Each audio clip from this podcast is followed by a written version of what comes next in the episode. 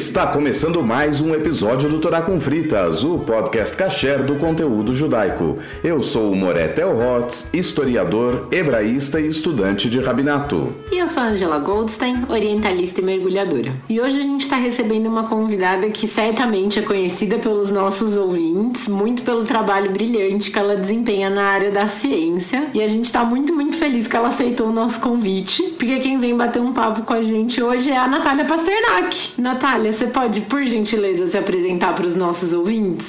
Obrigada, Ângela. Obrigada, Theo, pelo convite. É um prazer estar aqui no Torá com Fritas. E para quem não me conhece, eu sou microbiologista por formação, trabalho hoje na área de comunicação, de ciência e políticas públicas baseadas em evidência científica. Eu sou professora e pesquisadora na Universidade de Colômbia, nos Estados Unidos, e também na Fundação Getúlio Vargas, em São Paulo. E o foco do meu, do meu trabalho de pesquisa é justamente como trazer a ciência para o debate público para que a ciência possa influenciar políticas públicas. Maravilha. Opa, e desculpa, sou presidente do Instituto Questão de Ciência no Brasil também, que acho que é o mais importante dos, de todos os trabalhos, não posso esquecer de falar.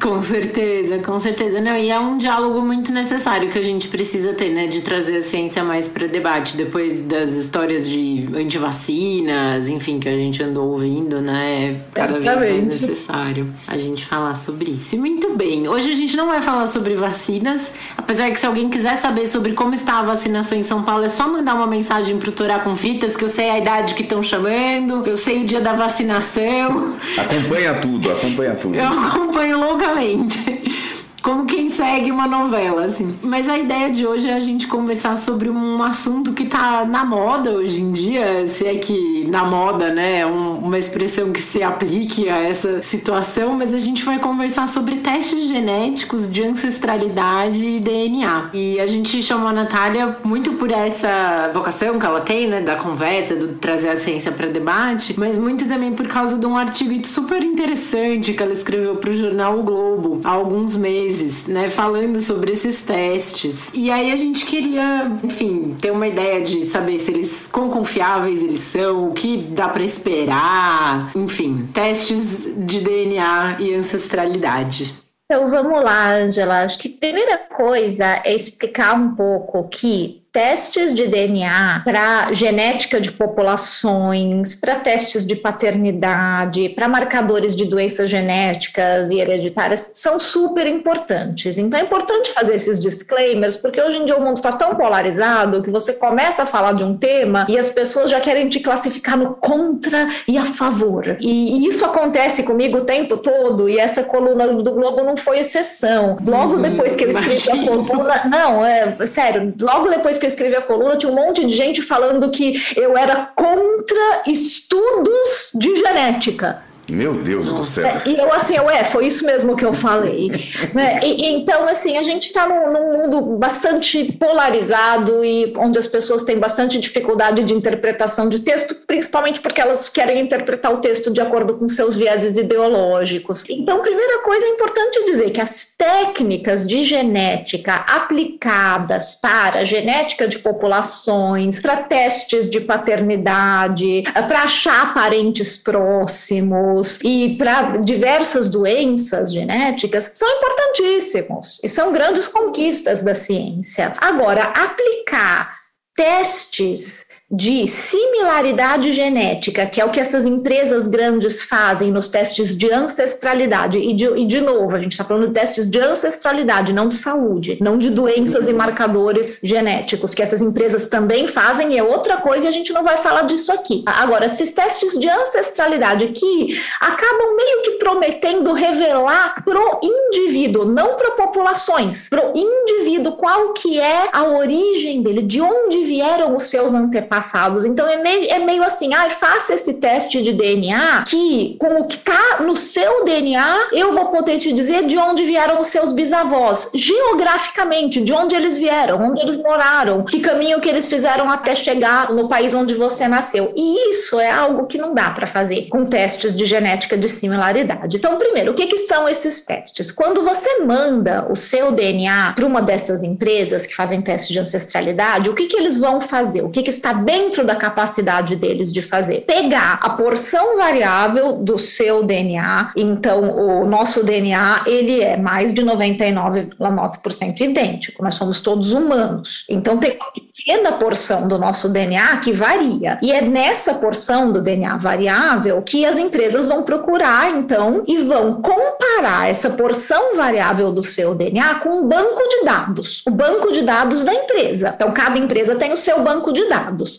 À medida que mais gente manda o DNA, mas esse banco de dados aumenta, isso é legal, fica mais preciso, mas não quer dizer que o banco de dados das empresas compreende tudo que a gente tem de DNA humano do mundo, de todas as possíveis populações, etnias, cores, né, toda a diversidade humana que a gente tem no mundo. Então, primeiro, você está restrito ao banco de dados daquela empresa. Dentro do banco de dados da empresa, então eles vão comparar o seu DNA com o DNA das pessoas que estão no banco de dados, ou seja, DNA de pessoas que estão vivas hoje, porque não dá para comparar com o DNA de pessoas que viveram três gerações atrás, porque o DNA dessas pessoas não foi extraído e não está lá no dados da Não está no banco, é, né? E, então, é, é, porque as pessoas não sabem muito bem exatamente como esses testes são feitos. Então, o, o DNA que a gente manda para as empresas, ele vai ser comparado com um banco de dados de pessoas que fazem parte desse banco de dados que depositaram seu DNA ali e que a empresa então vai te dizer, olha, o seu DNA, ele é 20% muito parecido com o de pessoas que vivem hoje no norte da Ásia ou em determinada região da Europa, e ele também é 15% muito parecido com o de pessoas que vivem hoje na África Central. Então, é isso que esse teste vai fazer. Ele vai te dizer o quanto que o seu DNA é parecido com o DNA de pessoas que vivem hoje em determinados locais. E que tenham mandado o teste. E, e, que estejam no banco de dados, é. E que estejam no banco de dados. Ou porque eles foram coletar, ou porque as pessoas mandaram. E daí você começa a fazer parte do banco de dados deles, então o banco de dados vai crescendo. Então, o que isso quer dizer? Que quando alguém fala, olha, você tem 20% de DNA irlandês, não quer dizer que eles têm acesso ao DNA do seu bisavô, do seu tataravô. Quer dizer que 20% do seu DNA parece muito com pessoas que vivem na Irlanda hoje e muitas vezes essas empresas elas também têm o que eles colocam como parâmetro no banco de dados pessoas que se autodeclaram como descendentes de, por exemplo, irlandeses, vamos continuar com a Irlanda, há quatro gerações. Então, esse para eles é o DNA irlandês, que eles vão comparar e vão dizer: olha, o seu DNA parece muito, 20% parece muito com o desses caras aqui, que são pessoas que depositaram o DNA deles aqui na nossa empresa, dizendo pra gente que a minha família vive na Irlanda há quatro gerações e nunca casou com ninguém que não era irlandês, então seria um DNA puro. Aí já começa a me dar um pouco de nervoso. Uhum. Principalmente para nós judeus, né? É. Porque o que, que é um DNA irlandês puro? O, o, gente, desculpa, Bebe, o que, que é puro? O que, que é whisky, comemora né? dia de São Patrício, usa verde, né? Mas nada disso está no DNA também. Então, ah, isso é problema. É, é, então, assim, a gente já começa a perceber os perigos disso ser usado para ideologias racistas, de supremacia, de supremacia branca, de supremacia ariana, como, né, pra gente fala muito alto, porque começa a dar a impressão de que existe algo no seu DNA que defina quem você é em termos de origem geográfica, etnia, raça, cor. E isso é um conceito muito perigoso. Primeiro, acho que deu para entender que esses testes, eles não têm o poder de te dizer de onde veio a sua família, os seus ancestrais. Eles têm o poder de simplesmente fazer comparações com outros DNAs que existem. As inferências que se faz a partir dessas comparações, elas podem ser divertidas, Se você encarar isso como um entretenimento, pode ser algo divertido, mas você encarar isso seriamente como algo que diz algo sobre você, sobre a sua origem e sobre os seus antepassados, é errado. Não dá para fazer isso. Os testes não podem te dizer isso. E daí a gente cai em algumas histórias que podem ser muito divertidas ou muito tristes, dependendo do como você encara, como por exemplo, uma entrevista para o Guardian, se eu não me engano, de um rapaz que fez um teste com uma dessas empresas empresas, não lembro qual e não vem ao caso, que não quero ficar falando o nome de empresa aqui também, mas que ele deu lá no teste de DNA dele que ele era tipo, sei lá, 40% japonês. E ele era, na verdade, de uma família coreana. Então, existia uma questão política, uma questão histórica, e aquele 40% japonês, para ele, queria dizer alguma coisa, porque existe uma história de opressão aí. Então ele ficou bastante abalado de saber que ele era 40% japonês e ele não sabia o que, que aquilo queria dizer. Né? E sendo coreano, a chance é alta até, né? Sabendo é. desse histórico que teve da invasão do Japão na Coreia, que ficaram anos. Né? é, então, é uma história de opressão, é uma história de é. estupro, é uma história que tudo bem, até é, fazia horrível, sentido, né? mas é uma história que diz alguma coisa para aquela pessoa. Bom, é. anos depois ele entrou no site de novo e descobriu que o status dele tinha mudado. E agora ele é só 4% japonês. Ele, ele tomou aquela vacina que altera o DNA? Provavelmente. e aí mudou. O que, que aconteceu? Por que, que esses percentuais mudaram? Porque o banco de dados mudou, o banco de dados aumentou. Então, o percentual, o DNA dele é o mesmo, mas como entrou muito mais gente no pool, o percentual mudou. E daí ele viu que, sim, o que, que aquilo queria dizer, então? E daí ele conversou com a empresa e a empresa falou: não, mas você sabia, tá escrito no contratinho e tá escrito mesmo, que esse resultado é um resultado móvel, porque à medida que o banco de dados aumenta, esses percentuais, obviamente, podem mudar. Então você fala, ok, então no fundo o que isso quer me dizer?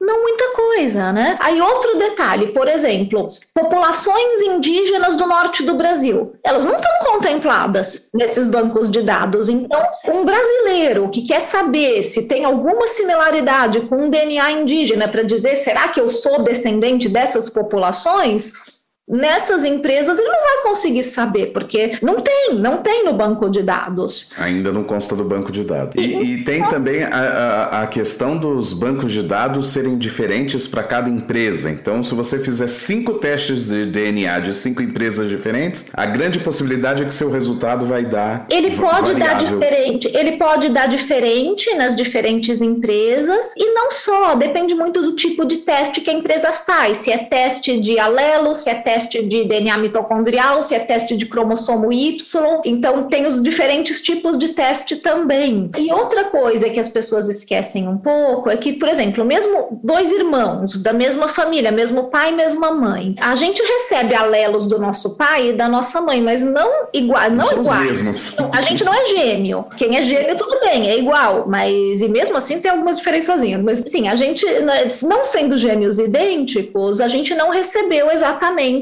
os mesmos, né, o mesmo DNA, os mesmos alelos de pai e mãe. Então, existem diferenças percentuais no quanto a gente recebeu do nosso pai e da nossa mãe. Então, obviamente, isso também vai variar na hora que eu faço um teste genético. Mas, pô, mas a minha ancestralidade não é a mesma da minha irmã? Claro que é.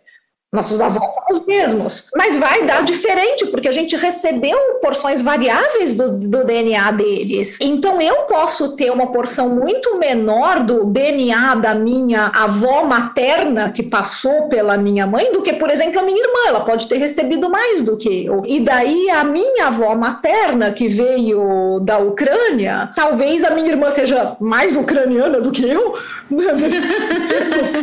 e, e, você, tipo, é esse tipo de bagunça que pode. É muito, muito superficial. Isso fica um pouco no imaginário, porque a gente também costuma aprender desde criança frações e a gente sempre divide aquele círculo no meio, exatamente um quarto e tudo mais, e a gente começa a pensar dessa forma. E quando a gente fala 50% do DNA do pai, 50% do DNA da mãe, as pessoas entendem como dois pedacinhos daquele círculo. E, e na verdade são vários pedaços que compõem 50% no total e não o mesmo pedaço, a mesma metade, digamos Não, assim. Principalmente essa questão do percentual, né? Uma vez me fizeram uma pergunta, sua, né? Eu estava conversando sobre isso e falaram assim: ah, mas não é assim, tipo, falaram até da, da, da minha, das minhas origens. Falaram, ah, Natália, mas pegar, por exemplo, você, não dá para dizer que você é uh, 25% alemã, porque um meu avô paterno veio da Alemanha, e, sabe, uh, 50% russa e 25% ucraniana. Não dá para dizer isso, porque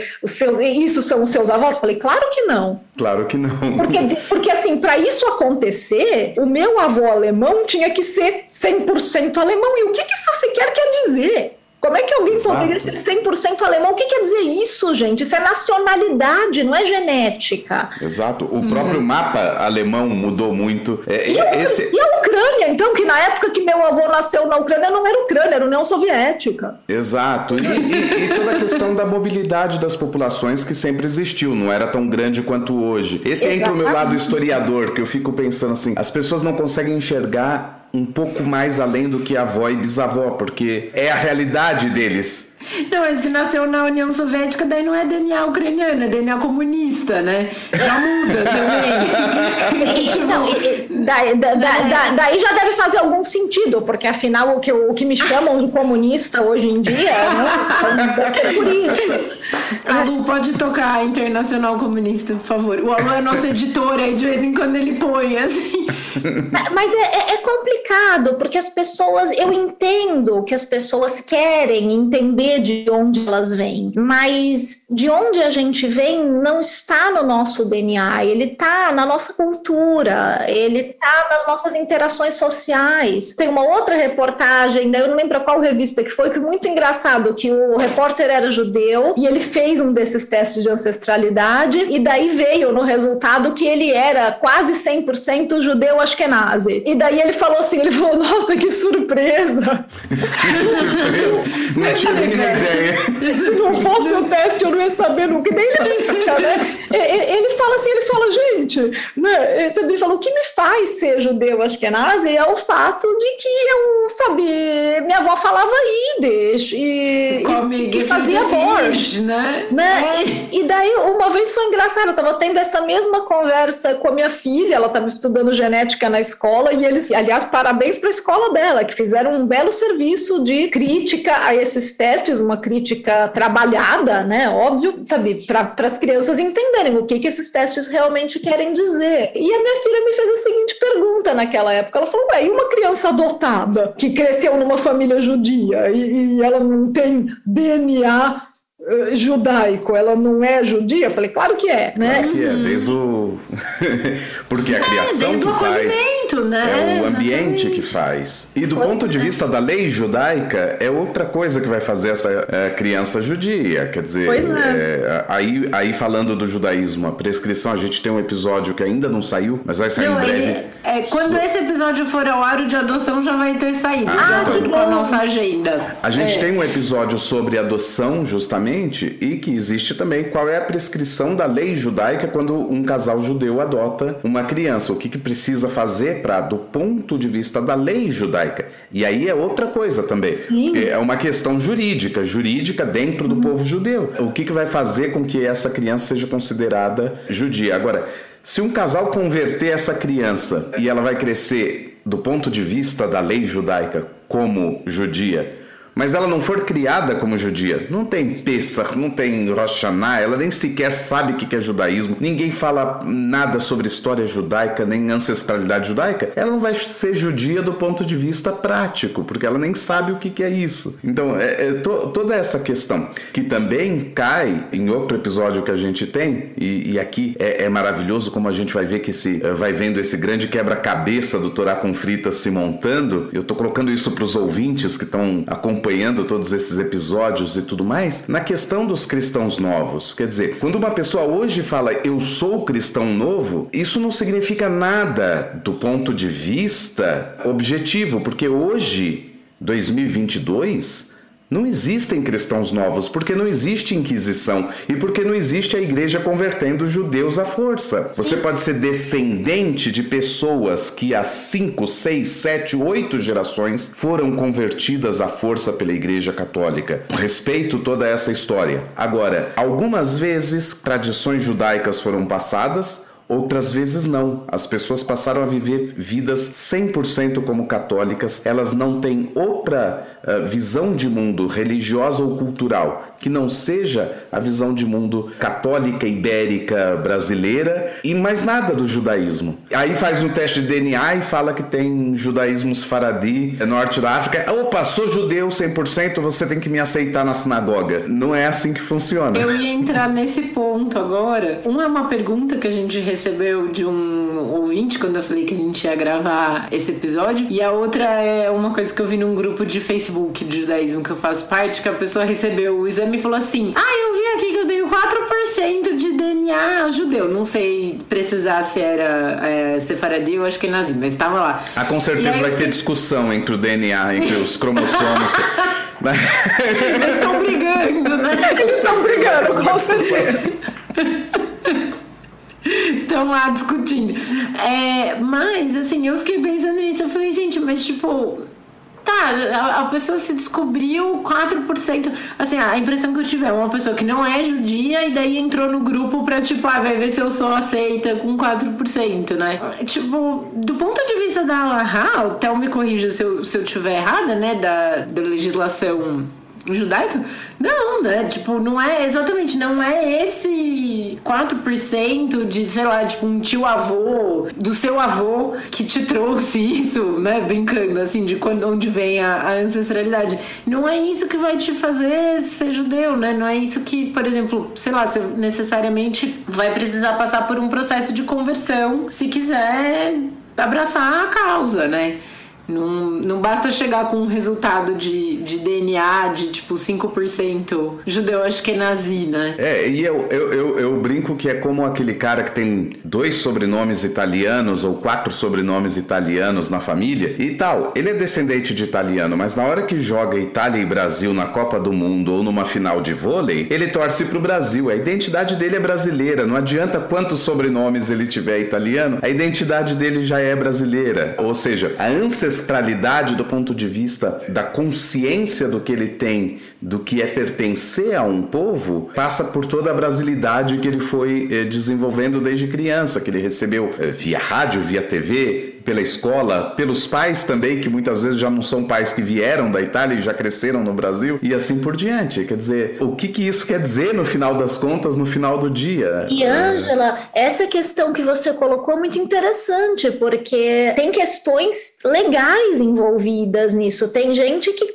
pega um resultado de. Aqui nos Estados Unidos isso é muito mais comum. Pega o ah, resultado. Ah, na embaixada, né? Teste de ancestralidade e vai querer pedir benefícios, por exemplo. Olha, mas eu sou 20% indígena, ou eu sou 20% afro-americano, então eu tenho, eu tenho direito a tais e tais benefícios do governo. Ah, tipo, aqui no Brasil Nossa. a pessoa poderia tentar burlar o sistema de cota, por exemplo. Por exemplo. Então, Nossa, mas daí esse é muito olha, 71, né? Mas é, é Assim, geralmente não dá em nada, mas, mas mostra quantas pessoas ou estão usando isso de forma é, descaradamente de né? desonesta, né? por má fé, ou não entenderam nada do que isso quer dizer, não acreditam. ou os dois, né? Não é má fé, a pessoa realmente acredita. É. A gente vê, assim, eu li diversas matérias sobre como as pessoas interpretam esses testes de ancestralidade uhum. quando eu estava escrevendo a coluna para o Globo. E isso que você falou da pessoa que, ah, eu descobri que eu sou 4% judia, é até fofinho, né? Tipo, é. É, é simpático. É, é simpático. É que nem. Mas... Eu achei, quando você escreveu a coluna, eu achei muito bom o, o, título, porque era uma sensação que eu tinha de que é uma coisa meio de astrologia, assim. Sim. Quando este episódio tiver ido ao ar, o nosso episódio sobre judaísmo e astrologia também já terá ido ao ar. Uh. Os ouvintes saberão a minha opinião sobre astrologia, que não é a mais favorável.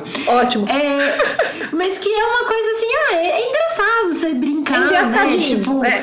tipo, ah, eu sou de Libra, então, ah, eu sou indecisa para escolher onde a gente vai sair para jantar, sabe? Se você me chamar para jantar, então já diz qual é o restaurante, porque eu não quero ter que escolher. É, Isso cost... para você fazer. Eu, eu, eu, costumo, eu, eu, costumo dizer, quando as pessoas perguntam o meu signo, eu costumo falar que eu sou de anta, né? Mais fácil. Assim já diz bem o que eu penso sobre isso. Eu, brincava, porque eu fui professora de alemão e de inglês. Eu falava, eu sou alemão com ascendente em inglês, gente. Eu, eu sou cética, eu não acredito. Mas, mas, a, mas a questão que eu ia te colocar, Angela, da questão que, da pessoa que veio, né, com o ah, eu sou 4% judia, então eu quero participar dessa comunidade.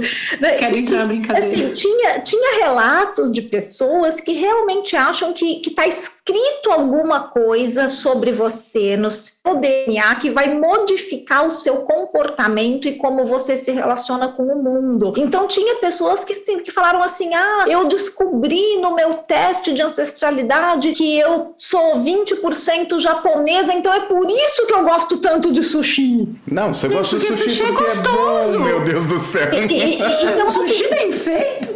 E aí você fala: "Oi, é, então, mas é isso com signo também, né? Quando fala, ah, Libriano é indeciso, daí você fala, nossa, é mesmo, é uma característica que eu tenho. Mas assim, X, né?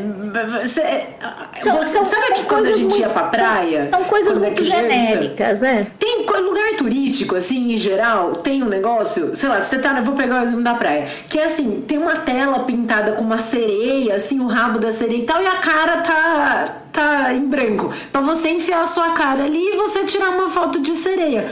O horóscopo eu interpreto como uma coisa meio assim. Você lê ali, ah, librianos gostam de harmonia, librianos gostam de coisas bonitas, librianos são indecisos. Fala, nossa, isso tudo tem a ver comigo. Porque Aí, você é humana. Exato, mas assim, eu, eu tô vendo, né? Eu tô lendo ali e as coisas falam, nossa, isso tem a ver comigo. Só que se pegasse uma descrição de qualquer outro signo e pusessem ali falando que é Libra e eu lesse sem saber, eu ia falar, nossa, eu sou assim também. Ah, taurino, que falam que ah, gosta de ficar em casa, gosta de comer, gosta de sei o quê. Eu ia falar, nossa, tem a ver comigo. Virei taurina agora. É, exato. Tipo, ai, mudou meu horóscopo, né? É, e, e, a outra a, pergunta. A astrologia diz... é uma coisa extremamente genérica. E é, então você, é você consegue se identificar com qualquer coisa porque somos hum. todos humanos. E o que e, e, e o meu ponto de, né, com os testes de ancestralidade é exatamente isso, que justamente os estudos de genética, eles têm feito, têm tido um esforço para mostrar para as pessoas que geneticamente nós somos todos muito parecidos e inclusive acabar com o conceito de raça, porque não é um conceito que faz sentido geneticamente. Raça humana. E é importante que a gente acabe com os conceitos de raça, isso é importante socialmente. E daí, de repente, as pessoas começam a, parece que dar um passo para trás com os testes. Fazer exatamente o contrário né, com, com uma desculpa do entretenimento, mas meio que corre o risco de, usando como entretenimento, acabar voltando fortemente com os conceitos de raça, etnia e origem geográfica, como se isso fosse alguma coisa realmente importante na definição de personalidade, de interação social, de cultura. Então, de competências, né? Porque esse, tem, tinha. Para mim, né? esse é o grande risco de levar a sério esses testes de ancestralidade. Uma coisa é você usá-los como entretenimento, outra coisa é você realmente achar que tem algo de valor pessoal naquilo que você possa levar a sério. E uma das coisas que me perguntaram muito também na época que eu escrevi a coluna, porque eu fiz uma brincadeira, eu falei, é melhor, se você quer saber sobre os seus ancestrais, é melhor você procurar no sótão, não nos sangue. Querendo dizer, claro, né, que procure nas memórias da sua família. E daí muita gente veio, claro, né, daquele jeito super amigável das redes sociais, super fofinho e gentil, me falar que é, professora, tem gente que não tem sótão. E eu é falei, que no Twitter você não pode falar nada, né? A moça é, pôs a foto de cinco potes de sorvete que o pai comprou porque ela tirou um dente e já veio um outro falando, é, dá pra ver pela marca do sorvete que foi a sua família que escravizou a minha. Você fala, meu amigo. É, não, as pessoas tiram conclusões interessantes. Eu, eu, eu considero é. isso sempre um exercício antropológico, você ter comentários de mídia social. Mas de qualquer jeito, eu uh, e, e, até porque alguns comentários do tipo desse, né, mesmo que sejam feitos de uma maneira não educada, a gente percebe que existe por trás desses comentários uma angústia real de uhum. pessoas uhum. que realmente gostariam de saber mais sobre suas origens, mas elas não entendem que essa não é a ferramenta adequada. Então, é muito parecido com, com, com a questão do uso de medicamentos não autorizados né, durante a pandemia, que as pessoas falam, ah, você está tirando um benefício das pessoas só porque o medicamento não foi testado. Não, meu bem, é que enquanto o medicamento não foi testado, a gente não sabe se existe algum benefício. É, é seguro, né? Também, mas assim, o, o, a questão dos testes de ancestralidade é que a ferramenta não é adequada para te dizer isso, para te dizer qual é a origem, de onde a sua família veio, por onde eles passaram. A ferramenta não serve para isso. Então, quando você diz, ah, mas tem gente que não tem como saber, que não tem sótão, que não tem memória, que não sabe de onde veio, Poxa, é, é, um saco mesmo, que pena, mas não é assim que a pessoa vai conseguir. O teste de ancestralidade talvez possa até servir de uma possível procura por parentes próximos, para que daí essa pessoa possa procurar familiares, que isso dá. Você, se você tem familiares num banco de dados, os testes encontram. Isso é uma coisa legal. Você pode encontrar primos né, que você não sabia que existiam, e você fala, poxa, e de onde veio a sua família? E daí você começa a construir, né? Então, sabe, existem ferramentas, mas não a ferramenta do teste de ancestralidade em si que vai te dar esse percentual de, sabe, de, né, de, de similaridade do seu DNA. Isso não vai te dizer de onde vieram seus avós, não dá. Então, eu acho que com isso você responde a pergunta que eu ia fazer, que foi a que o, o ouvinte mandou, que falava assim, ah, pelo teste de DNA, porque a, a, a, pergunta eu só vou deixar um pouco mais clara para os ouvintes, é se referindo ao judaísmo. Ele fala assim: pelo teste de DNA dá para saber de qual tribo veio? E aí eu imagino que a pessoa esteja se referindo às 12 tribos judaicas. Não, ou, né? Ou ele tá. É, é, é aí é que tá. As pessoas também chamam de tribo, às vezes. Acho que nazis, Faradi, Mizrahi. É, ah, tá. Isso dá, assim né? Diante. Isso até dá porque essas populações tiveram mais ou menos. É, é, mais concentradas. É, concentradas geograficamente. Eles brigam tanto entre si que eles não costumam se miscigenar se muito. Misturar e tudo é. mais. Né? Mas... Exato. O que, o que mudou muito com a existência do Estado de Israel. É,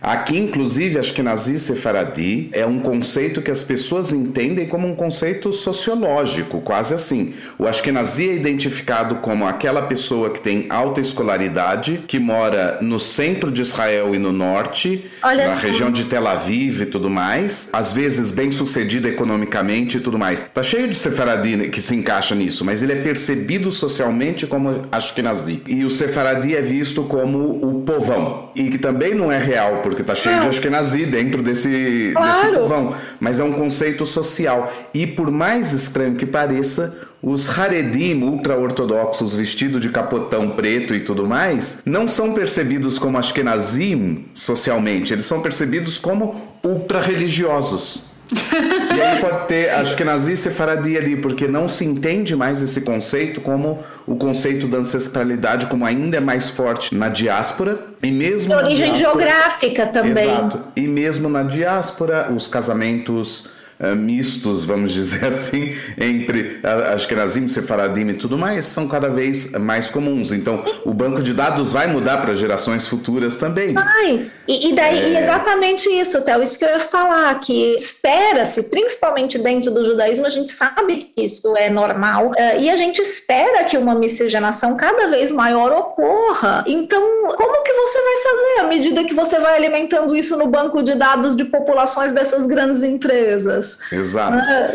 E, e, agora, se o ouvinte estava se referindo às tribos de Israel, também é um sonoro não, porque assim, primeiro que são mais de 2.900 anos atrás caiu toda essa divisão de tribos quando Israel virou um reino e aí não fazia mais ninguém mais se identificava como parte daquela tribo. A única coisa mais ou menos tribal que ficou é a questão dos sacerdotes, então os Koanim e Levim, mas isso também é só via paterna, então continua tendo miscigenação do mesmo mesmo jeito, mas existe, pelo que eu pesquisei, existe aí marcadores genéticos do cromossomo Y que, que são mais comuns entre coanim. Mas isso também não diz você é Cohen, né? Você não. é um descendente do sacerdote. Não. E bom que você mencionou isso, Théo, porque isso é uma outra coisa. Por exemplo, às vezes você até consegue, principalmente quando é cromossomo Y ou DNA mitocondrial, que não tem o problema da, né, da recombinação alélica, né? Você fala, tá bom, eu vou fazer um, né, um estudo aqui de ancestralidade só de cromossomo Y. Então tem, tem alguns marcadores que podem aí te dar uma, um, um espectro, né, um percentual de similaridade que é mais confiável do que se fosse a herança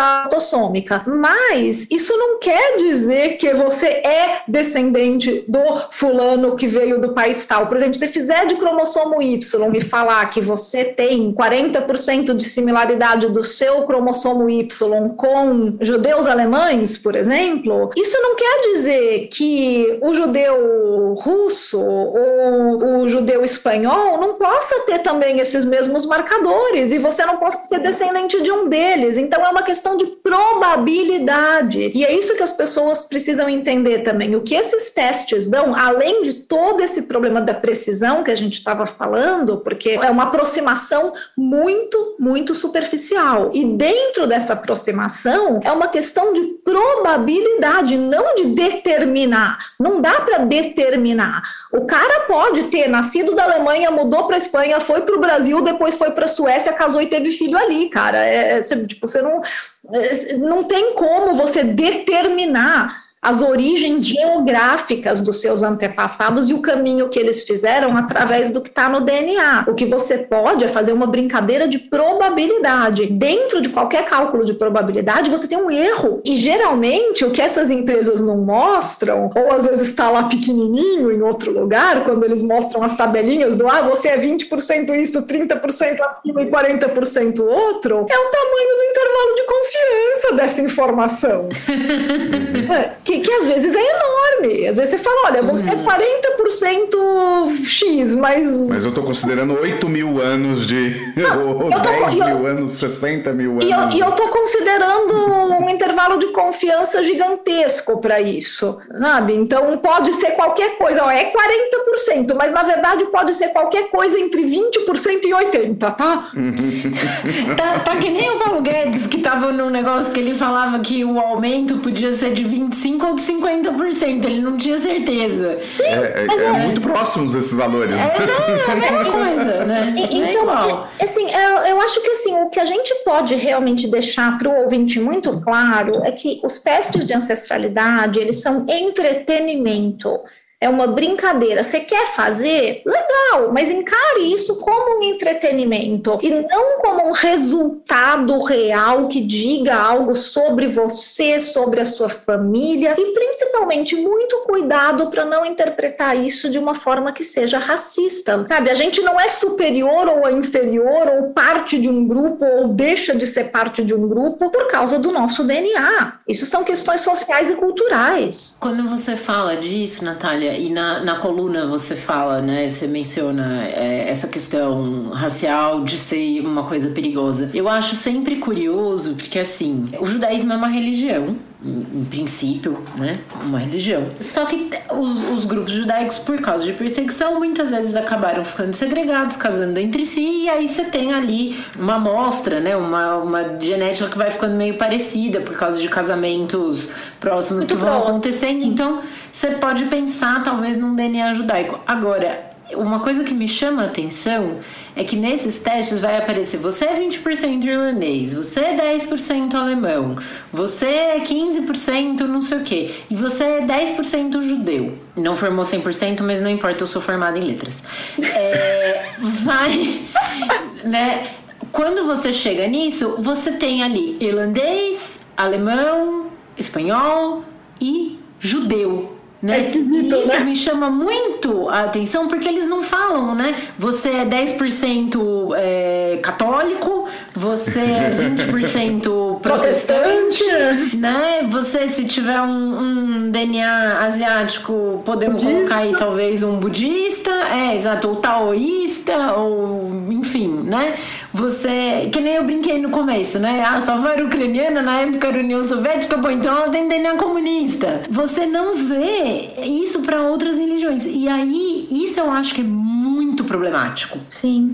E, e, muito assustador. Mas aqui também tem outro lado, Angela. E esse, assim, é, é, é muito legal turar conflitos que muitas vezes eu concordo com a Angela e muitas vezes a gente é, tem discordâncias. E essa parte também é boa, porque aí gera. Exato, e gera o debate e tudo mais. É, é também a visão é do incrível, né? Depois você, e, e, depois que acaba o programa, vocês não vão se xingar nas mídias sociais. Não, não. De não, a gente nenhum. manda meme um para outro no WhatsApp.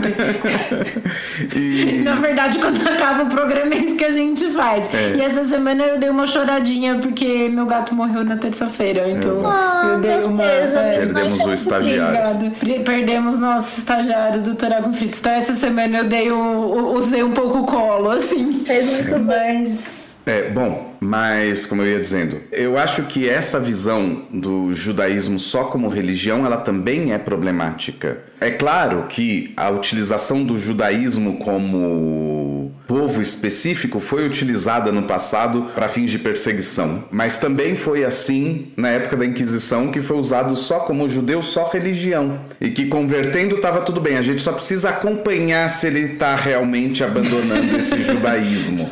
Né? Então, quer dizer, as duas formas foram usadas como perseguição, mas a origem do povo judeu, e aqui, aqui eu cito um rabino que, aliás, foi citado também no episódio sobre reconstrucionismo, que é o rabino é, Mordecai Kaplan, que ele falava de uma civilização judaica. Existe o judaísmo é uma civilização. Parte dela é a religião.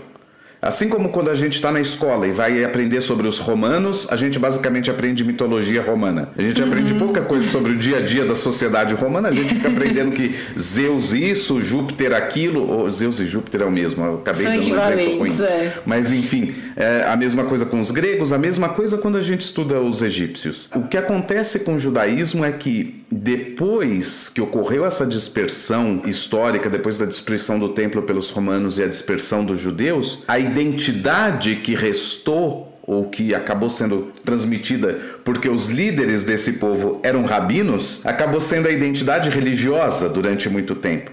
E a gente se identificou como religião, mas ao mesmo tempo a liturgia falava Am Israel, o povo de Israel, o povo de Israel o tempo todo. Porque existe essa memória coletiva de que estávamos em um lugar específico, éramos um povo específico. Toda a Bíblia judaica fala de povo judeu, povo de Israel e assim por diante. Então também é um pouco é complicado classificar só como religião e também complicado classificar só como povo, porque quando a gente pega toda a literatura judaica, como o Talmud, por exemplo, por que, que o Talmud vai falar sobre conversão ao judaísmo? Né? E lá no século IV os caras estão falando sobre conversão. Porque é, é, tem que se levar em conta também que nesse período todo, que a gente chama de período do Segundo Templo, Israel é uma o Levante, para falar a verdade, né? uma região geográfica muito importante durante toda a antiguidade, porque ele é Imaginem um trevo, ele é o miolo do trevo. Entre a Europa, a Ásia e a África, ali é a rota de passagem de todos os, os mercadores. Não à toa os fenícios, que são mais da região do Líbano, são os grandes mercadores da história antiga. Então, os hebreus se, se desenvolveram como, como grandes comerciantes locais e tudo mais no período do Segundo Templo, porque é a região de passagem. E como toda região de passagem, ela experimentou algo que muitas vezes hoje é mais comum. Era uma região cheia de troca populacional cheia de miscigenação, porque uma pessoa começava a passar tanto por aqui e fazia sua rota comercial aqui, e que tinha amigos, e que tinha. Uh, se apaixona por alguém, resolve casar, fica por aqui. Então existia uma, uma integração. Então é um povo, mas é um povo que tem alta miscigenação, sim, e que depois da diáspora vai ficando isolado em lugares da Europa e que acabam uh, concentrando esse DNA de uma maneira diferente, por isso é possível identificar se o marcador é mais Ashkenazi, é mais Faradi, norte da África e assim por diante. Mas, é, em última análise, existe sim alguma origem ali no Levante. Mas sim, pode ter um judeu que a origem seja completamente persa. E não tem nada de errado nisso. Exato. E para mim, eu acho complicado também definir como religião, até porque eu sou ateia e eu continuo sendo judia. Exato. E eu tenho dificuldade de preencher formulários por causa disso, porque muitas vezes quando eu vou preencher um formulário que está escrito religião, eu não sei o que, que é o marco, porque se eu marco judia, eu acho que eu estou correta porque eu sou judia, mas ao mesmo tempo, se eu deixo de marcar ateu, eu deixo de informar o número de ateus que existe no mundo, que também é importante. Exato. Né? Então, eu, eu, eu para mim é muito complicado, eu nunca sei. Eu acho que, que precisava ter a categoria de judeu ateu, porque as pessoas não sabem, mas isso existe não, muito. É muito comum.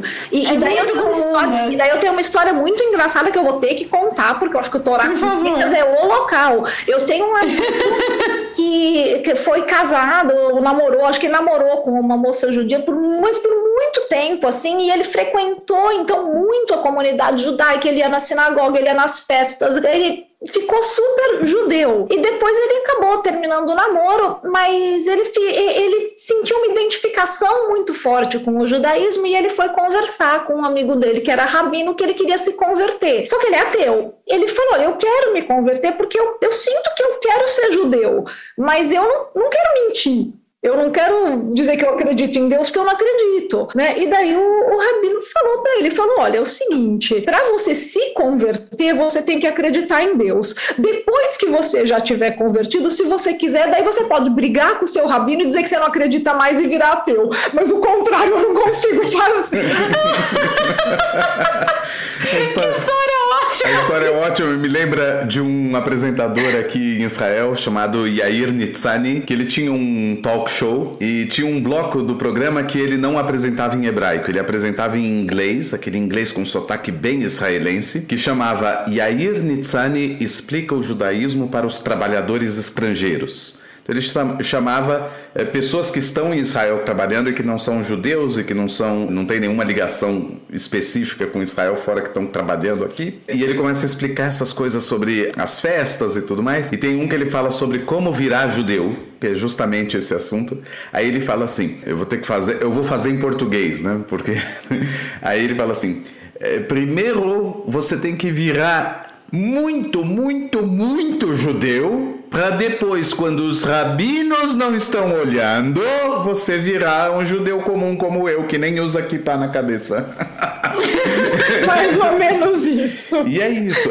E ainda tem um outro fenômeno, também muito comum aqui em Israel. Que, quer dizer, você tem um, o grosso da população se identifica como Hiloni, como não religioso laico. Mas quando você conversa com as pessoas, as pessoas acreditam sim em algo, eles não são ateus. Eles são não religiosos. Eles são Sim, é judeus é que acreditam, são deístas, uhum. mas eles não seguem o judaísmo como religião. Então eles se identificam como judeus como povo, Sim. religiosamente não como judeus, mas também nenhuma outra religião. Mas também não são ateus. Mas também não são ateus. Então isso também é outra complexidade que é muito comum. Por quê? Porque se trata de um povo. Se fosse uhum. só uma religião, tava todo mundo Sim. fora. E Israel era um talibã.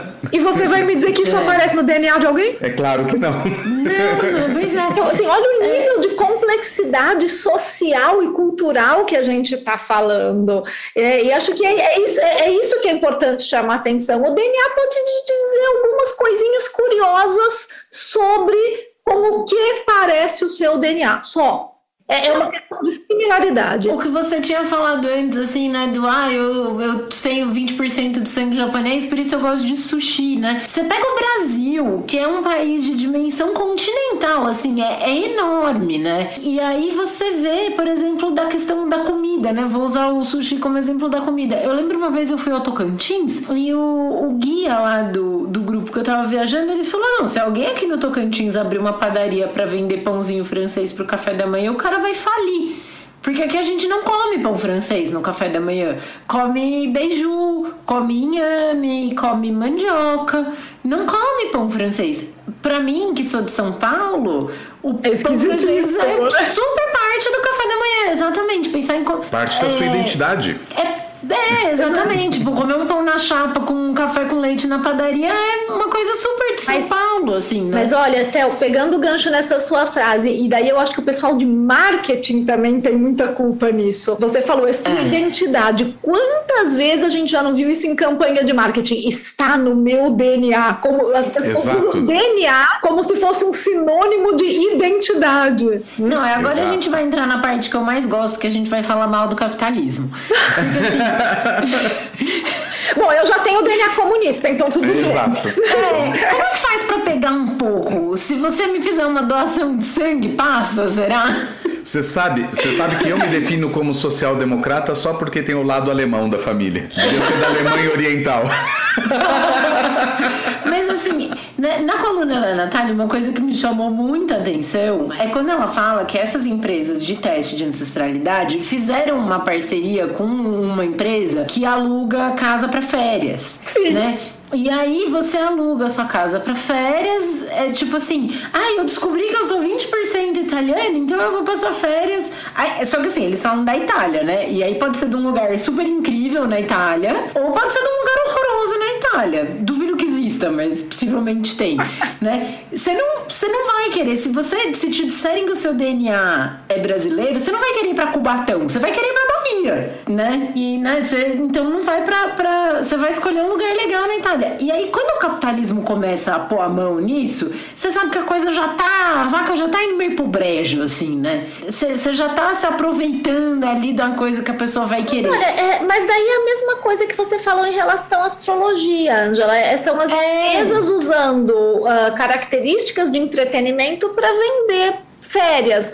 Do mesmo jeito Sim. que eles estão vendendo férias para quem fez o teste de ancestralidade, eles poderiam estar tá vendendo férias de acordo com o seu signo solar, sabe? Dizendo que, olha, os taurinos gostam mais de férias no, no norte da Europa e os sagitarianos preferem Austrália e Nova Zelândia, sei lá. Uhum. É, e aí você a pessoa fazer pacotes entende... astrológicos. Ah, é. eu não duvido que tenha, sério mesmo. A gente tá, é falando possível. aqui na zoeira, Olha, mas é capaz se, que tenha. Se não tiver e pegarem a ideia aqui, a gente vai saber e vai atrás cobrar royalties. Tá gravado, hoje é dia 22 de... De junho de 2022. Exatamente. Que a gente, a gente não gosta do capitalismo, mas a gente precisa pagar a nossa comida. Ou seja, nós somos hipócritas pra caramba. Mas assim, isso eu fiquei pensando e eu, eu, lembrei, assim, né, eu tava conversando. Aliás, Natália, eu posso pedir pra você mandar um abraço pra um ouvinte nosso? Claro! Pro Breno. Não, porque eu falei, eu tava conversando com ele hoje, ele, ele, é, ele é bioquímico. E Opa, aí, ele, quando eu contei que a gente tinha gravado os testes, ele falou que legal, e a gente começou a trocar uma ideia. Eu falei, você não sabe, a gente vai falar com a Natália Pastrina, aquele, meu Deus, eu adoro ela! Eu vou mandar um abraço pra minha irmã também. fica um abraço pro Breno e pra irmã do Theo, que ele não falou nem o nome. Então... A Érica. A Érica. Tá vendo, Érica? Que você vê que ele não fala nem seu nome, né? Mas enfim. Não, porque daí era essa conversa que eu tava tendo com o Breno, assim, falando de, pô, eu acho sacanagem quando vai com essa da empresa vender férias, né? Porque você já tá. Isso me lembrou de uma época, nos anos 90, que tava meio numa moda das pessoas irem em. não sei onde, mas em pessoas que diziam quem elas foram em vidas passadas. Ai, Todo mundo teve, é sempre teve... o faraó do Egito. Sim, então, era esse foi caso do Bruno, né? todo. Ninguém foi Hitler na vida passada, né? todas as mulheres foram Cleópatra, né? Ninguém foi a cozinheira da Cleópatra. né? Ninguém foi a modista da Cleópatra. Quem, quem foi a Cleópatra. Quem foi que escreveu um livro? Gente, faz tanto tempo que eu li que eu não lembro mais o nome do autor, que era Minhas Vidas Passadas a Limpo, que era uma sátira disso, de vidas é, passadas. E, era, e, e, daí era alguém que falava, que tá brincando, claro, o livro é uma sátira, mas quando que ele descobriu, ele fez lá um, né, um teste de vidas passadas e ele descobriu que ele era sempre alguém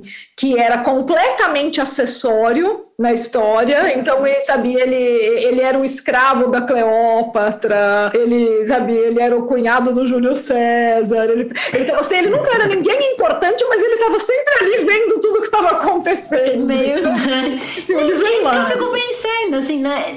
Nos testes de DNA, se te disserem que você tem uma ancestralidade de um lugar que é uma zona de guerra, você não vai querer comprar um pacote de férias, não, né? E, e pra, pra começar, assim, se você, for, se você for levar a sério a questão da ancestralidade, todo mundo na Europa é descendente de Carlos Magno, né? Porque porque não dá para não ser. então, a, brincadeira é a seguinte, pra, pra, né, pra, pra só para deixar claro: depois de algumas gerações para trás, todo mundo é descendente de todo mundo, não, não, não tem muito mais como separar, principalmente numa grande região. Né? Então, a gente não consegue determinar esse tipo de ancestralidade. Ah, eu sou descendente dos vikings. Não, porque você não consegue primeiro determinar quem são os vikings, exatamente onde eles viveram. Uh, sabe, você pode dizer que o seu DNA é minimamente ou maximamente parecido com pessoas que habitam as regiões onde nós sabemos que houve populações chamados vikings no passado. É isso que o teu DNA vai dizer. Exato, exato. Então, mas é que a pessoa quer ser uma valquíria, né? Sim. E que, é, é que a gente quer tirar significado disso. Exato. Não, e que a gente gosta, assim, se eu for ver a minha vida, né, assim, é uma vida completamente é, comum. Comum, né? regular e é, tudo é, mais. É, uma pessoa, uma pessoa absolutamente comum. Acordo, faço meu café da manhã, faço, tenho, tenho uma gatinha, faço um carinho na gatinha, né? Depois ponho a roupa pra lavar, entro na reunião do, do escritório, depois eu esquento o um almoço, lavo a louça. É uma vida completamente banal, assim. E é muito interessante você pensar que, né, sei lá, pensando no negócio das vidas passadas. Não, que eu fui alguém incrível, né? Tipo. Mas por, por isso que eu falei no começo do programa que, sabe, a genética de ancestralidade ela é uma ferramenta interessante para genética de populações, não do indivíduo.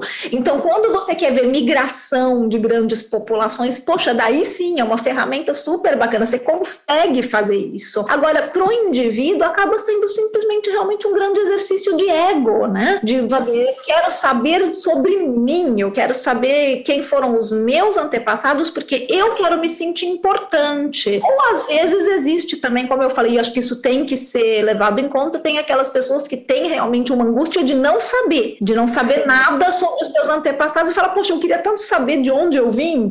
Então existe essa angústia, essa angústia é real e existem várias estratégias que, de saber de genealogia, de você tentar procurar parentes próximos para tentar então aliviar a angústia dessa pessoa, mas não esses testes de ancestralidade, não são uma boa ferramenta para isso. Aí entra, eu acho que uma aplicação que também não é 100%, mas é uma ferramenta que te ajuda. E aqui eu falo como historiador, embora eu não seja da área de genealogia, né? Mas esses testes podem ajudar você a encontrar e, e montar pedaços da árvore genealógica faltante.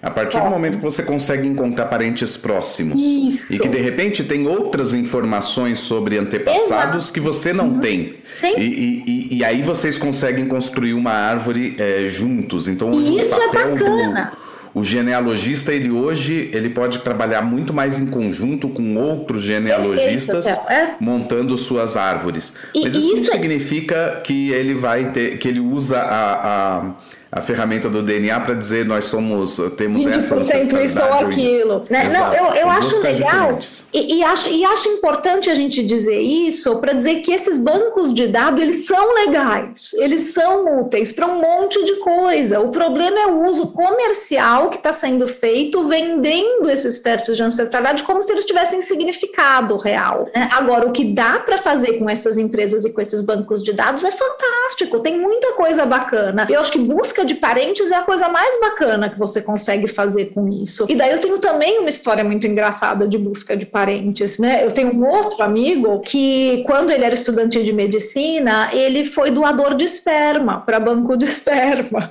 E daí um dia ele foi e colocou o DNA dele nesses bancos de dados porque ele queria fazer um teste de ancestralidade. E aí ele descobriu cinco filhos. Montes. Um monte. um monte de Fantástico.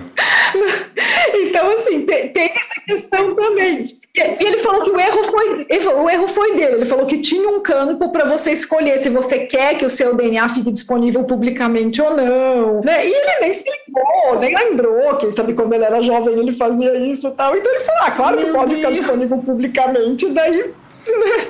Daí ele descobriu que ele era pai de oito crianças, né? É, assim, não, tem, não tem nenhum problema jurídico, legal, uhum. nada, claro, uhum. né? Foi, foi, ele fez, sabia, ele fez isso né, dentro de empresas. Tu, tudo né? foi assim, mas, tu, tava tudo regular. Mas, né? ele falou, mas ele falou que foi esquisito, sabe? Não, é não que ele não soubesse, né? Ele era doador, é óbvio que ele sabia que né, o material genético dele ia ser utilizado, mas ele falou que foi esquisito. A sensação deve ser estranha. Porque uma coisa é no nível das ideias, ah, eu vou ajudar famílias a terem filhos. Outra coisa é quando você descobre, nossa, existem pessoas reais que são é, geneticamente tipo, meus filhos e que, vieram me procurar, ideia, que eu não tenho a mínima ideia quem são e que eles vieram me procurar. E, e, e que, o que, que eles querem comigo? Tipo... É, assim, e, e, não era, as pessoas não queriam nada, entende? Ninguém queria dinheiro. Elas só queriam conhecer, né? Queriam conhecer. Ah, não, essa, o Theo falou, quando a gente começou a conversar de, de teste de, de DNA e tal, ele falou, não, que dá pra achar parente. Eu falei, Deus me livre. Já não chega os que a gente já tem, né? Vai achar. Não, tudo que eu não quero é achar mais parente, gente. Ainda colocar no grupo do Zap. Nossa, é, pelo amor já de pensou, você entra num grupo de WhatsApp de uma família que você nem conhece. Fica mandando bom dia. Oi, eu sou sua tia.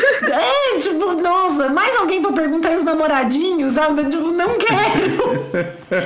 Agora, falando um pouquinho só sobre a utilização errada, ou quando uma ferramenta assim cai em mãos erradas, é, a gente falou no começo sobre essa utilização como forma de, de repente, justificar um discurso ou supremacista ou qualquer coisa do gênero. Essa é justamente, e aqui fica como alerta também, ou para nossa comunidade, mas também para nossa comunidade de ouvintes, de uma situação que está acontecendo em Israel é, recentemente, que é ligada ao rabinato central. Em Israel, a gente tem esse, essa questão de que não existe casamento civil. Que é muito, muito esquisito, né? Que é muito problemática também, porque hoje um cidadão israelense de religião muçulmana se ele é xiita, ele se casa pela Shia. Se ele é sunita, ele se casa pela Suna. E tá tudo bem. Ele registra lá no Ministério do Interior como casado e tá tudo certo. Se ele é cristão, seja protestante, católico romano ou católico do Oriente, ele consegue registrar no Ministério do Interior. O judeu só se pode casar pelo rabinato central, ou seja, pela ortodoxia. Então, se eu sou um judeu não ortodoxo e me caso com um rabino não ortodoxo, aquele documento emitido não me serve para anotar o meu casamento, para registrar o meu casamento como legal. Então, o Estado não reconhece esse casamento. Isso é um problema que existe. Então, o Rabinato Central Ortodoxo tem esse monopólio sobre esses serviços, casamento, divórcio e conversão. No momento de casamento, os rabinos no Rabinato Central vão solicitar então uma série de documentos que provem a sua judeidade. Existe um problema social em Israel que eu não vou dizer problema, uma questão social em Israel que é a partir do final dos anos 80, e, mas sobretudo nos anos 90, houve uma imigração enorme de judeus vindos da antiga União Soviética para Israel, imigrando para Israel, e mudou completamente o panorama social.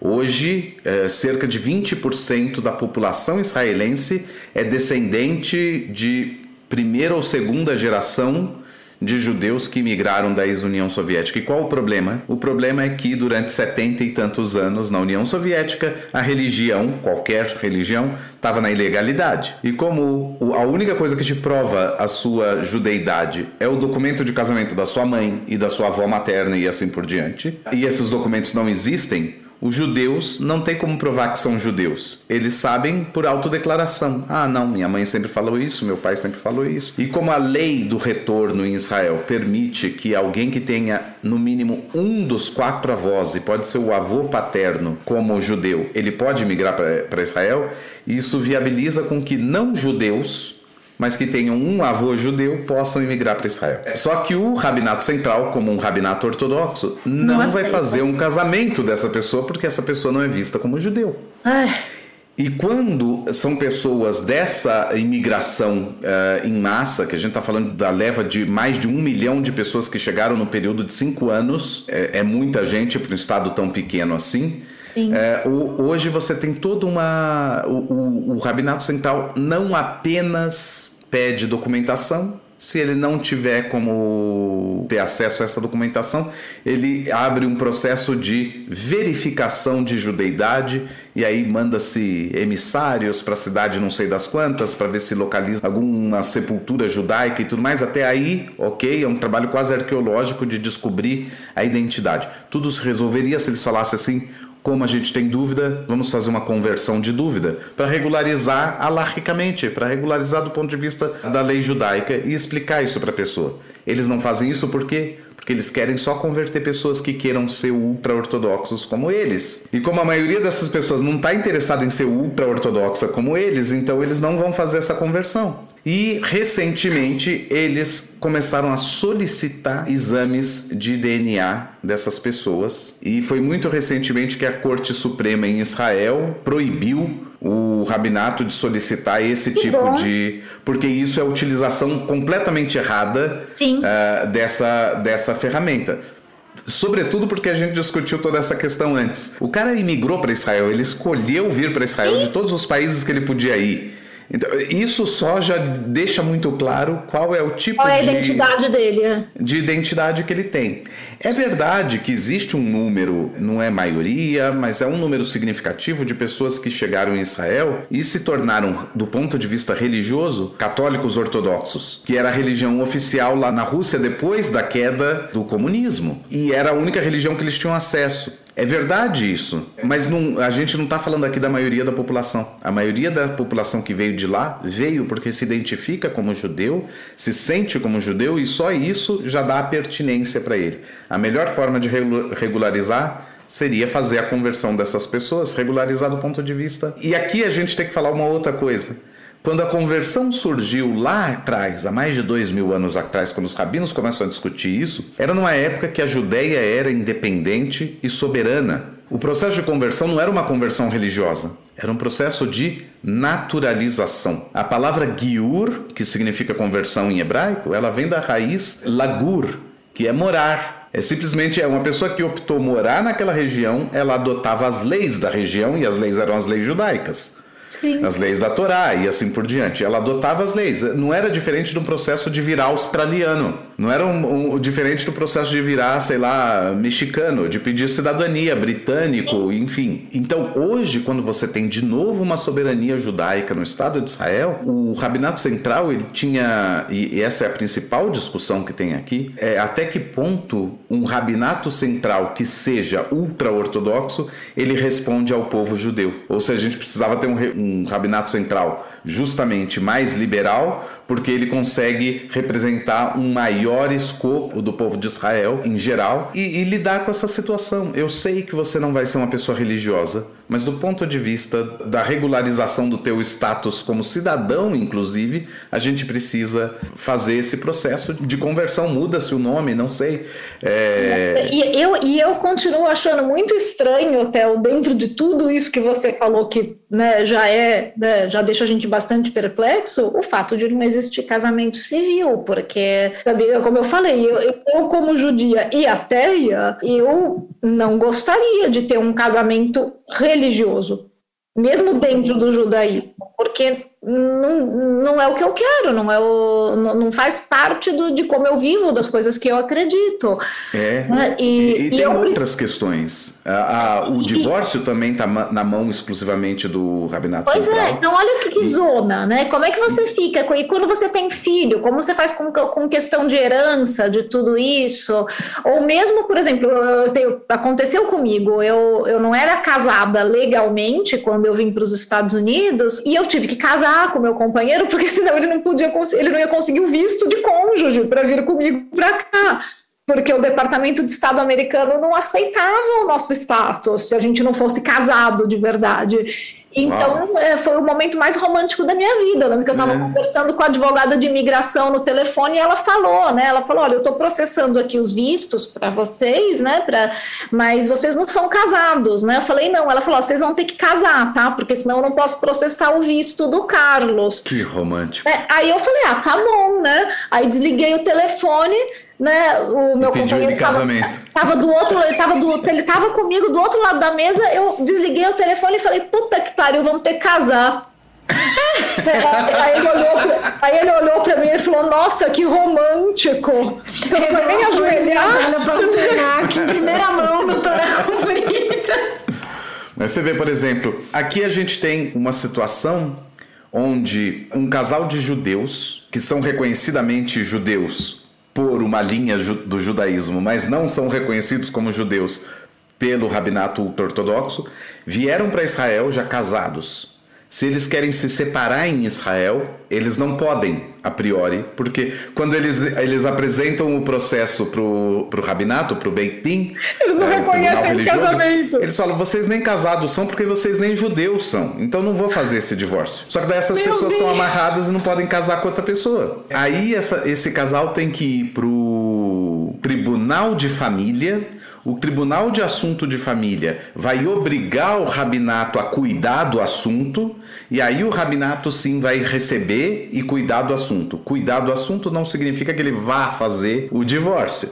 Pode ser que ele faça e pode ser que não. Tudo depende de, do juiz onde isso cair. Existem aqueles juízes que vão falar assim: ah, tá, eu vou fazer um divórcio de dúvida, como se chama aqui né? Porque vai que a conversão valeu, né? Eu não sou Deus, vai que a conversão valeu, então vamos separar as pessoas. E tem outro juiz que fala assim: não, porque eles vão usar esse divórcio, se eu, o, o rabinato ortodoxo, emitir esse divórcio, eles vão usar depois isso e vão entrar com uma ação na Corte Suprema para me obrigar, como rabinato central, a reconhecer todo o judaísmo deles. Isso certamente seria o fim dos tempos.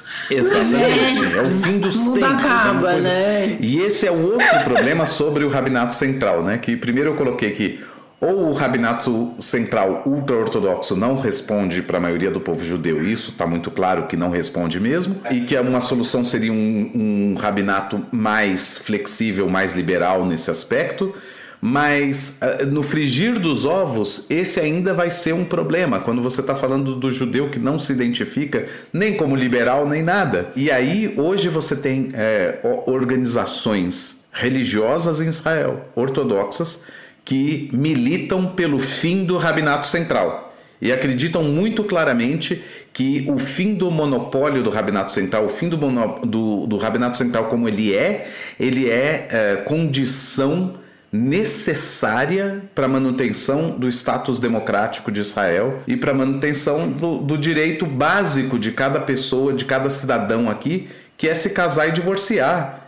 Gente, é, Imaginar é, é que hoje né? a gente tem cerca, a gente tem cerca de 800 mil cidadãos do país que se quiserem casar tem que, se, tem que viajar para o Chipre, fazer um casamento civil no Chipre, aí entra em, em em Israel e aí pode anotar porque o casamento civil feito fora do país é reconhecido. Vale. Tá. É, é, é, Mas é loucura, né? É uma loucura você forçar isso para as pessoas. E aí eu brinco e tem até um curso que eu vou dar na Unibis Cultural já no mês de agosto que é sobre a liberdade religiosa de Israel, que é uma liberdade religiosa plena em Israel, exceto para os judeus, que são a maioria da população. Muito bom! Me avisa, Théo! Realmente é, é, é, é é, um quadro muito complexo que existe hoje aqui e fica aí para os ouvintes do Torá com Fritas mais Muito essa legal. surpresa sobre, sobre as complexidades judaicas e também sobre isso, dessa utilização de uma ferramenta dessa para provar que a pessoa realmente tem uma ascendência mas que, que, que bom que foi que bom que foi vetado, né? Aliás, se você, se você tiver alguma notícia sobre isso que você puder compartilhar comigo, gostaria, viu, Theo? Depois se puder me mandar. Claro, claro. É passa passa para mim que eu tenho o WhatsApp da Natália. Ai, gente, mas obrigada, nossa, que aula, adorei saber. É. Nossa, eu fiquei surpresa também, assim, de como isso é uma coisa é, invasiva, inclusive, né? Assim, em, em, todos os âmbitos, né? De tipo, não, a gente vai te virar do avesso aqui para saber se é mesmo, é. É, não, é. Eu, eu, eu também acho bem, bem complicado. Dá, dá um mal-estar, assim, né? Você saber de uma coisa dessa. Só uma observação: entre esses órgãos, organizações, na verdade, mesmo ortodoxas, é, é, que militam pelo fim da, do Rabinato Central, eles têm também programas de conversão de uma maneira muito, de uma abordagem completamente diferente e tudo mais. Qual é toda a questão? Eles fazem tudo conforme a lei judaica. O Estado de Israel hoje considera essas conversões válidas para fins de anotação como né, anotação civil no sentido cidadania e tudo mais, é, e concessão de direitos, mas ainda esse essa pessoa que passe por esse por essa conversão não consegue casar porque o casamento e o divórcio estão está unicamente na mão do rabinato central. embora o Estado reconheça essa conversão, o rabinato central continua não reconhecendo. E aí tem um outro problema que tem conversões, uh, inclusive ultra-ortodoxas, que ocorrem na cidade de Bnei Brak, que não são reconhecidas pelo rabinato central. Quer dizer, o, o rabinato mais ultra-religioso que tem no mundo, que é em Bnei Brak, faz uma conversão que o rabinato central de Israel vai dizer: Eu não reconheço. É Isso... que eu acho que daí eles acham que é muito ortodoxo. É, aí não muito, precisa muito é, daí, daí, aquela, daí aquela piada dos dois judeus na ilha deserta com as Exatamente. três sinagogas, né? É. Aliás, ó, é, para terminar, então, se vocês acharem que depois vocês cortam, tá, gente? Se for, não for apropriado, é. mas vou contar uma piada de, né, de rabino ortodoxo, então, pra gente. ah, posso? Provavelmente vai ser, vai ser é, como falar, apropriada. É que o, o cara chegou, né? Foi na sinagoga ultra-ortodoxa conversar com o rabino, levar o cachorro dele, que o cachorro ia fazer 13 anos e ele queria fazer o bar mitzvah do cachorro. e daí o rabino falou: Não, você tá louco, você é um cachorro. Ele falou: Não, mas, mas eu criei o cachorro como judeu e eu quero que o cachorro faça bar mitzvah. O cachorro vai fazer 13 anos, o cachorro não vive tanto assim, eu sei lá quanto tempo, né, daqui a pouco né, o cachorro vai morrer, eu quero fazer o bar mitzvah do meu cachorro. E o rabino falou: Não, o senhor tá louco, eu não vou fazer bar mitzvah de cachorro, quem o senhor acha que eu sou? Isso é uma absurdo, né? E daí, poxa, né? Tá bom, então, o senhor não quer fazer, não faz, né? E pensar que eu paguei um milhão de dólares pro Moyle que fez o Brit, Milá dele. Oh, mas calma aí, eu não sabia que o cachorro era judeu. É bem por aí. E é, é bem, por aí. Aí. É, isso tudo vai mostrando como o rabinato ele acabou se convertendo unicamente num órgão político e ele não está enxergando as coisas do ponto de vista judaico que ele devia enxergar e ele não está servindo ao povo é, é, é, desse país. Como deveria, né? E, e, e portanto, eu, eu, sou realmente, e não só porque eu sou um, um estudante de rabinato liberal, mas eu também advogo pelo fim. Eu acho que o, o Rabinato Central ele tem monopólios que ele não deveria ter. Um deles foi quebrado recentemente no papel, ainda não na prática, que é o monopólio sobre a supervisão de kashrut e agora rabinatos locais das cidades podem dar essa supervisão de kashrut, o que deve ampliar a competitividade e, portanto, baratear também valores, porque ainda tem isso, é um monopólio. E, e se paga para o supervisor ir a cada empresa, e cada restaurante uhum. tem que pagar uma vez por ano um valor absurdo para o Rabinato Central é, renovar a, o certificado de kashrut e, e, e, todas essas questões. Eu sei que a gente acabou saindo um pouquinho do escopo do, mas do não, episódio, mas foi legal. Mas, mas eu acho importante é, falar um pouquinho é. sobre isso e pode dar gancho, inclusive, de repente, para um futuro, um próximo, é, né? para um futuro episódio. Com certeza. Então acho que com isso a gente pode encerrar o episódio de hoje. E a gente sempre deixa, Natália, no fim, alguma dica de filme ou livro. Como eu contei para vocês antes da gente começar a gravação, eu queria indicar uma série que tá na Netflix que chama The One, que é muito interessante, é uma série de ficção, né? Que eles decidem, são alguns amigos que têm uma empresa e a, a ideia da empresa é você vai achar o seu par perfeito, o seu oh, seu gatinho, que bonitinho. Essa é a Ray, gente. Ela é uma gata extremamente aparecida, até que hoje ela demorou. Geralmente, quando ela percebe é. que a câmera tá ligada, ela vem. O pessoal da TV Cultura às vezes pergunta quando ela não aparece no jornal: fala, a Ray não veio hoje? O, o, meu gatinho que eu falei que morreu era assim, o Rubens, ele chamava. E ele passava, ele miava e ficava o rabo. Ele era todo aparecido. Mas enfim, a ideia... miou algumas vezes aqui, mas ele, ele tá tímido. É.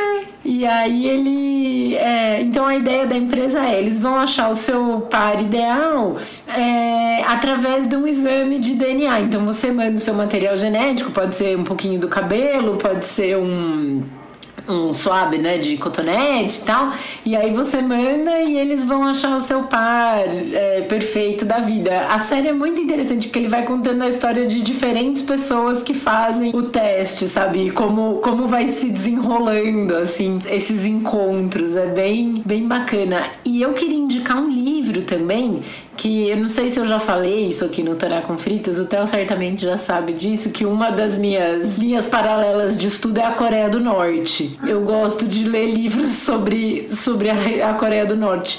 E um dos livros que eu li há alguns anos chama The Cleanest Race. É, tem um resto de nome aqui, peraí, deixa eu pegar. É, The Cleanest Race: How North Koreans See Themselves and Why It Matters.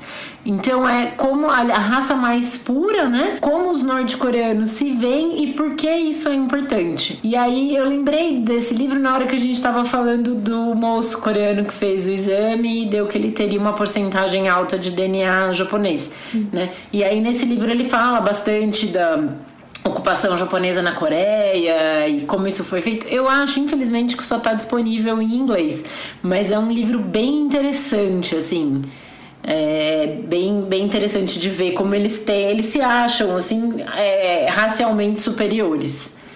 E aí, por quê? Né? É bem, bem interessante. Então, são essas minhas, minhas indicações. Muito, muito legal, Angela. Olha, eu vou, que, eu vou deixar uma indicação que é meio self-serving, mas que realmente eu gostaria que as pessoas tivessem acesso uh, que são os meus dois livros publicados com o, com o meu agora marido, né, o jornalista Carlos Orsi, uh, o Ciência no Cotidiano, que ganhou o prêmio Jabuti, e o Contra a Realidade. O Ciência no Cotidiano é um livro mais sobre realmente ciência do dia a dia, a ciência que a gente usa no dia a dia para tomar decisões, mesmo que a gente nem perceba que está usando ciência.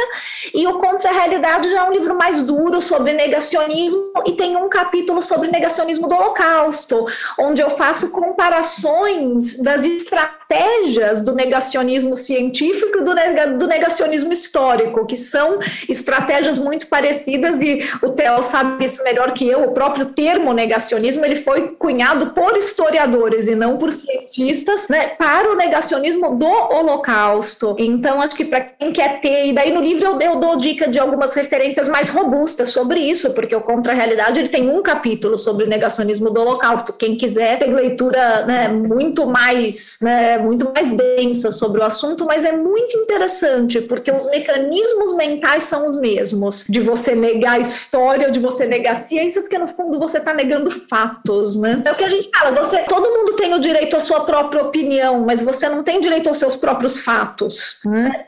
E de você pediu série não tem tanto a ver com, com a questão de ancestralidade, DNA, mas tem um pouco a ver com o que a gente discutiu hoje de identidades e origens, né? E, e o problema todo da religião-estado. Eu tô assistindo com a minha filha, que tem 13 anos, o Conto da Aya, e, e infelizmente ele é muito mais atual do que a gente imaginava, né? A gente começou a, a assistir porque ela estava estudando distopias na escola. E daí eu falei, ah, vamos assistir então que, né, isso aqui é uma distopia. E daí você começa a assistir e você fala assim, bom, é, mas não é, né? Porque é, você descobre que nem é tão distópico assim, né? Não é, porque quando você vê o que está acontecendo agora no Brasil, por exemplo, que, sabe, negaram um, um, um processo de aborto para uma criança de 11 anos que foi estuprada, né, você começa a ver que não, isso não é tão distópico, isso é real, e, e isso é real em outras partes do mundo, em outras comunidades, em, em outras culturas, né, e, e, a própria autora falou né, que ela se baseou em outras culturas e outras histórias para escrever, mas o que eu acho que é o grande ponto alto da série é que, por mais que a gente saiba que os problemas que ela mostra ali né, acontecem em outras culturas e aconteceram aconteceram em outros momentos históricos, eu acho que o grande alerta que a série traz é dizer isso pode acontecer de novo e pode acontecer com você. Né? E, e, eu, e eu acho que e isso, essa é a mensagem. Porque quando a gente olha aquilo, a gente vê que tudo começou com a, tipo, os movimentos, esses movimentos muito radicais e extremistas, eles não, eles não brotam do nada, né? Não, é, não... é muito, eu acho que isso é muito semelhante à violência doméstica, assim, né? É, é ou relacionamentos abusivos, né? Não, não é no primeiro dia que você sai com o cara abusivo que ele vai te deixar um olho roxo. E que você vai ter certeza que você está dentro de um relacionamento abusivo, isso demora. Então eu, eu gosto, eu gosto muito do jeito que o professor Michel German explica, quando ele explica as origens do nazismo, ele é professor, historiador também da UFRJ, e, e que ele fala que uh, o nazismo não começa como um movimento dizendo vamos matar todos os judeus. Isso é o fim da linha. Ele começa como um movimento super conservador de proteção aos costumes, à família e blá blá blá, e a gente está vivendo tudo isso hoje no Brasil, nos Estados Unidos. Então, eh, eu acho que essa, essa série, eu fico feliz de estar assistindo com a minha filha adolescente para que ela tenha esse alerta, que ela tenha esse olhar de falar: esse negócio pode ser de verdade. E, e é nossa obrigação, principalmente como mulheres, ficar alertas para isso, porque senão a gente corre o risco, e já que estamos falando de ancestralidade, de cair no mesmo erro que os nossos antepassados caíram. Eu lembro do meu avô, meu avô alemão, meu 20%, 25%, né? Meu avô que fugiu da Alemanha nazista, ele contava que o pai dele não acreditava que a guerra ia estourar. E, e, falava: imagina, isso é modinha, isso daqui a pouco passa. Os judeus sempre foram bem-vindos na Alemanha. Não, tem acho que uma capa de um jornal que falava: não, imagina, ele não é tão louco assim, a gente tem uma Constituição. Pois é. Né? Então, e deu no que deu, né? A gente não pode cometer o mesmo erro. A gente não é. pode ser a geração que vai dizer: ah, imagina, daqui a pouco isso passa. Exatamente. Uhum, com certeza. Bom, eu vou tornar minha uma recomendação que foi da Natália no meio do episódio. Eu achei aqui toda a referência. Eu recomendo então Quer dizer, eu recomendo não porque eu não li, mas já que a Natália recomendou, eu só complemento a, a recomendação. uh, Minhas Vidas Passadas a Limpo, ah, do legal. Mário Prata. Opa! Nem é não lembrava que era dele. E isso ah, escrito, o Mário Prata é ótimo. E é. escrito nessa forma uh, satírica e bem-humorada e tudo mais. Perfeito, é, e ele vai, vai ele está presente na maior parte dos grandes eventos históricos, ele vai narrando em primeira pessoa, já que ele era com certeza pessoa importante em cada ele um desses. Não é o, o Gengis Khan, né? Ele, é o... não era o Gengis Khan, mas, eu, mas eu, olha, eu li há muito, muito tempo, mas eu lembro que eu me diverti tanto com o livro. Ah, eu vou procurar. Não, eu gosto muito do, da escrita do Mário Prata, deve ser muito bom. Muito bem, Natália, a gente queria te agradecer de novo pela generosidade de, de doar seu tempo para estar tá aqui com a gente conversando. Foi um super prazer. Prazer foi todo meu, gente. Aprendi muito também. Ah, Realmente, muito obrigado. Foi, foi incrível. Então a gente encerra por aqui mais um episódio de hoje do Torá com Fritas. Lembrando que vocês podem entrar em contato com a gente através do nosso e-mail, que é o. O nosso Instagram é arroba. Vocês podem nos seguir no Twitter, arroba. Para não perder nenhum episódio, assina o nosso feed no seu tocador de podcasts preferido. Eu sou a Angela Goldstein, junto com o Theo Rods, idealizadora e apresentadora do Torá com Fritas. O Alu é o nosso editor de som e intérprete da nossa música de abertura. Para entrar em contato com ele é só procurar no Instagram pelo arroba Alu de sempre ou arroba Aluprodu. E a nossa identidade visual é da Maia Batalha. Muito obrigada a todo mundo que ficou com a gente até agora. Muito obrigado e até a próxima!